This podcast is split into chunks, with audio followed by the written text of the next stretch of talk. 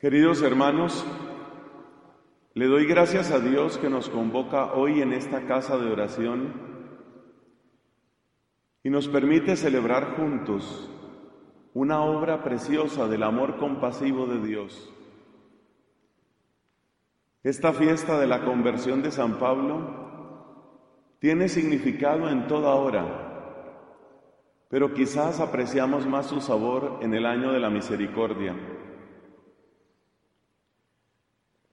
Quisiera, hermanos, que reflexionáramos juntos sobre unas dos o tres preguntas. Con ellas deseo que apreciemos de un modo más cercano y más profundo lo que Dios hizo cuando le regaló la conversión a este apóstol.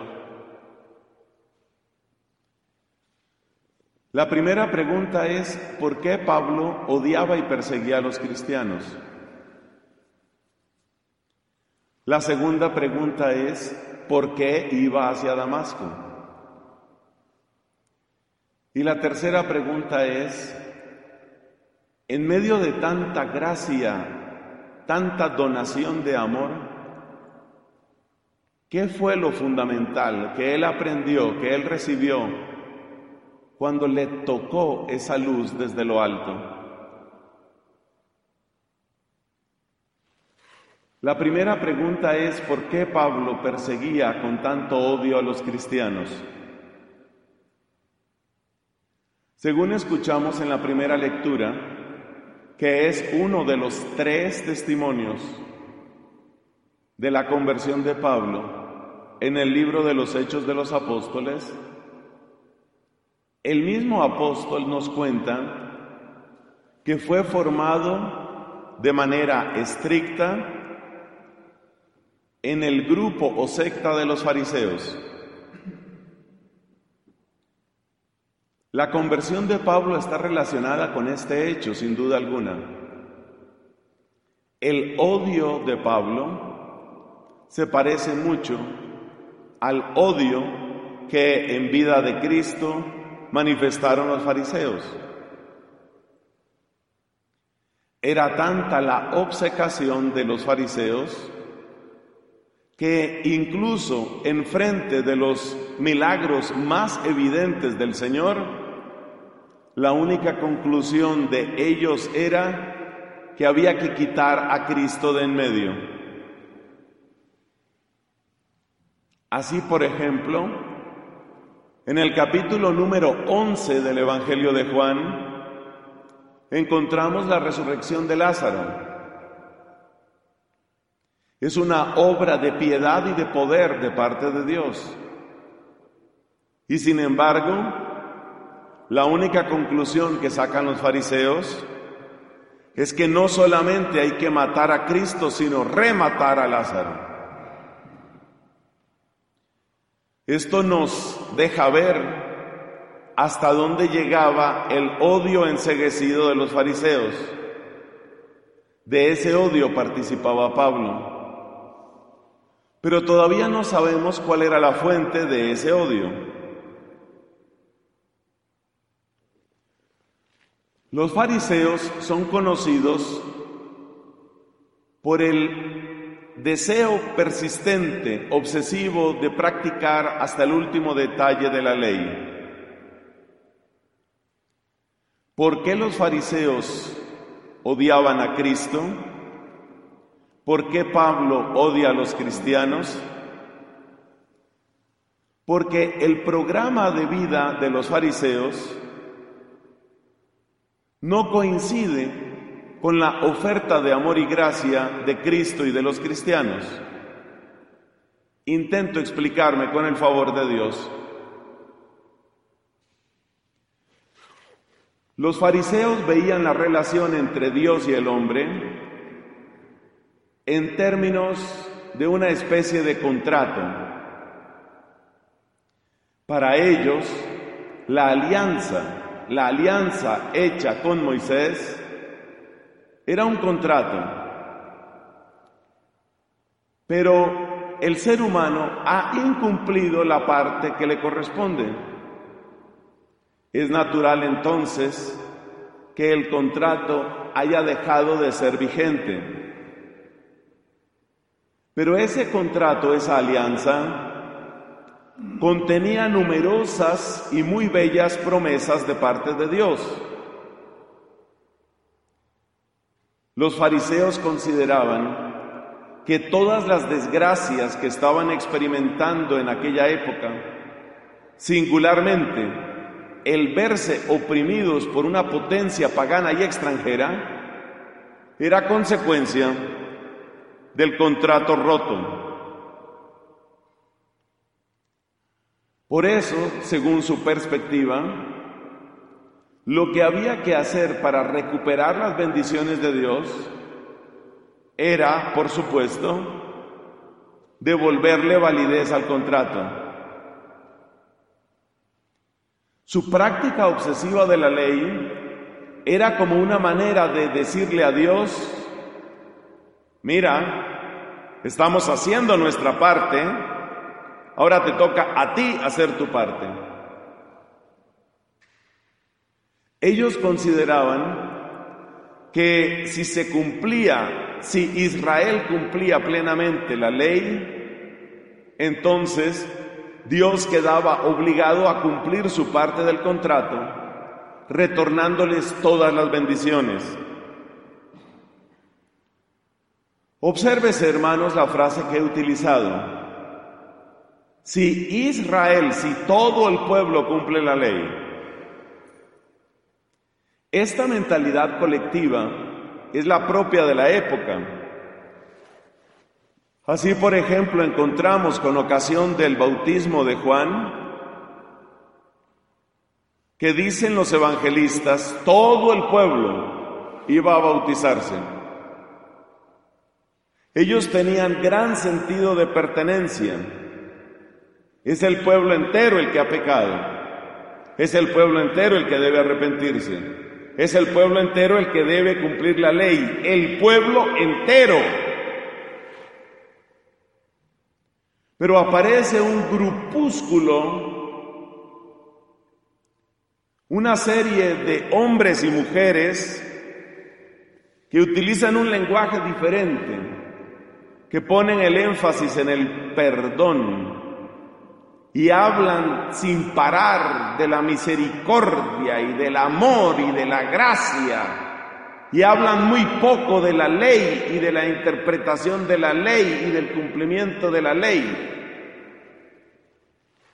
Ese grupúsculo se vuelve pronto repugnante a los fariseos porque ellos sienten que esa gente, que por supuesto son los discípulos de Cristo con Cristo a la cabeza, son una especie de tumor.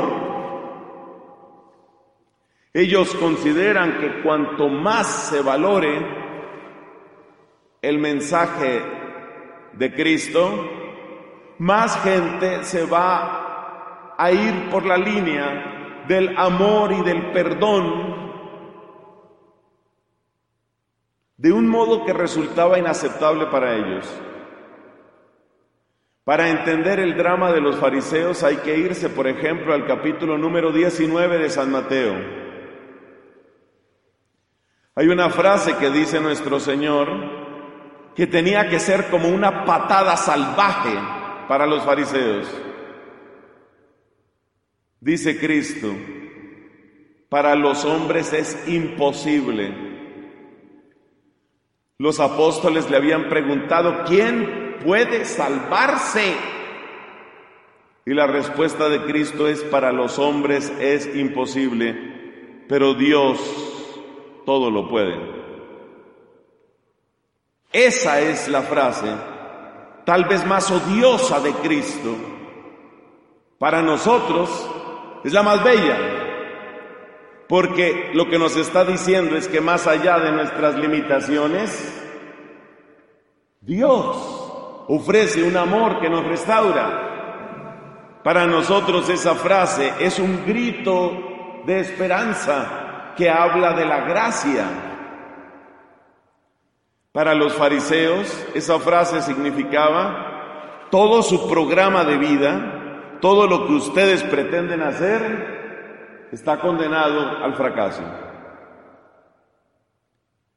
O sea que los fariseos veían en Cristo y en el mensaje de Cristo el fracaso de su propuesta, de sus esfuerzos y también, ¿por qué no decirlo?, de la fachada de buenos que habían construido con tanto esfuerzo. Porque en la perspectiva de los fariseos, la hipocresía era un valor. Mantener cara de buenos, fama de buenos, se supone que debía servir para que la gente se fuera detrás de la propuesta de ellos. Así ellos en el fondo fueran sepulcros apestosos llenos de corrupción como lo denunció Cristo. Y por supuesto, las denuncias abiertas de Cristo no ayudaban mucho a que ellos lo quisieran. Por este camino vamos entendiendo cuál era el odio de los fariseos hacia Cristo. Ese es el odio de San Pablo. La única conclusión posible para un hombre tan inteligente como Pablo era esta. Si la propuesta de Cristo es cierta, si el hombre no puede salvarse por sus propias fuerzas, y si en el fondo ese camino acaba en hipocresía y en dureza de corazón, entonces he perdido mi vida, he perdido mi tiempo, soy un fracaso, soy peor que un payaso, porque el payaso por lo menos divierte. Como esa idea le resultaba intolerable a Pablo, lo mismo que resultaba intolerable a los fariseos, por eso Pablo, enseguecido, siente que hay que acabar con ese tumor, hay que acabar con esa secta, hay que deshacerse de una vez por todas de ese grupúsculo de los cristianos. Esa es la primera pregunta. Pasemos a la segunda. ¿Por qué Pablo va hacia Damasco? Démonos cuenta, hermanos, que en la pasión de Cristo sucedió un hecho notable. Los aliados naturales de los fariseos eran los escribas, los estudiosos de la ley, había una relación de simbiosis entre escribas y fariseos. Los escribas tenían lo más granado de sus discípulos entre los fariseos y los fariseos encontraban una cierta autoridad, un cierto respaldo con los escribas. O sea que había una relación de simbiosis, palabra elegante que en colombiano se traduce por manguala. Pero además de la unión entre escribas y fariseos, el odio hacia Cristo también lo tenían otros grupos de la sociedad de ese tiempo, particularmente los sumos sacerdotes. A los sumos sacerdotes en realidad no les importaba la ley, no les importaba nada, sino su propia comodidad, su propio lujo y su posición de privilegio en una sociedad empobrecida. O sea que los sumos sacerdotes odiaban a Cristo por una razón distinta. Veían en Cristo fundamentalmente un peligro de desorden social, según declaró abiertamente Caifás. Esa frase de Caifás es muy famosa. Dijo este hombre que ejercía de sumo sacerdote el año de la pasión de nuestro Señor. Dirigiéndose al Sanedrín dijo estas palabras, vosotros no entendéis nada, no os dais cuenta de que es mejor que muera uno solo por todo el pueblo y no que el pueblo perezca. Ese era el miedo de los sumos sacerdotes. En el momento en el que los romanos vieran a Cristo como una especie de rebelde contra el César, los romanos no iban a detenerse hasta destruir el lugar santo. En la pasión de Cristo se unió entonces el odio de escribas y fariseos por una parte y el odio de los sumos sacerdotes por otra parte.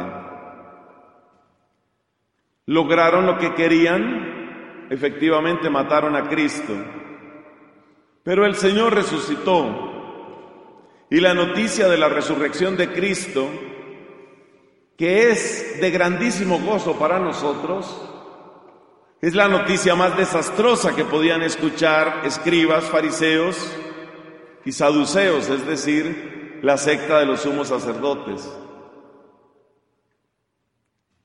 Porque si Cristo resucitó, no solo significa que Dios aprueba su sacrificio en la cruz, sino también significa que los que sigan a Cristo tienen una promesa que nadie más tiene. El grupo de los cristianos empieza a crecer. Los sumos sacerdotes entran en pánico, se dan cuenta de que la situación se ha vuelto peor. En su exasperación atrapan a los apóstoles los torturan y procuran intimidarlos, pero sin éxito. Entonces toman una acción más drástica. Ejecutan a Santiago, a uno de los principales apóstoles, Santiago el mayor, el de los Zebedeos. Lo que ellos querían con esa muerte era producir una ola de pánico que paralizara a los cristianos y que le pusiera fin a esa locura. Pero las cosas no salieron bien para los intereses de ellos. Cuando vino esa persecución, esa primera persecución, dirigida por los sumos sacerdotes en Jerusalén, lo que hicieron los cristianos fue huir de Jerusalén. Pero no huyeron simplemente como gente asustada, huyeron como misioneros convencidos. El libro de los Hechos de los Apóstoles nos dice esta frase que me parece tan bella, es como miel en mi corazón. Los que huyeron con motivo de la persecución iban evangelizando el nombre de Jesús. De manera que si la intención de los sumos sacerdotes era dar un golpe mortal, lo que hicieron en realidad fue dispersar misioneros.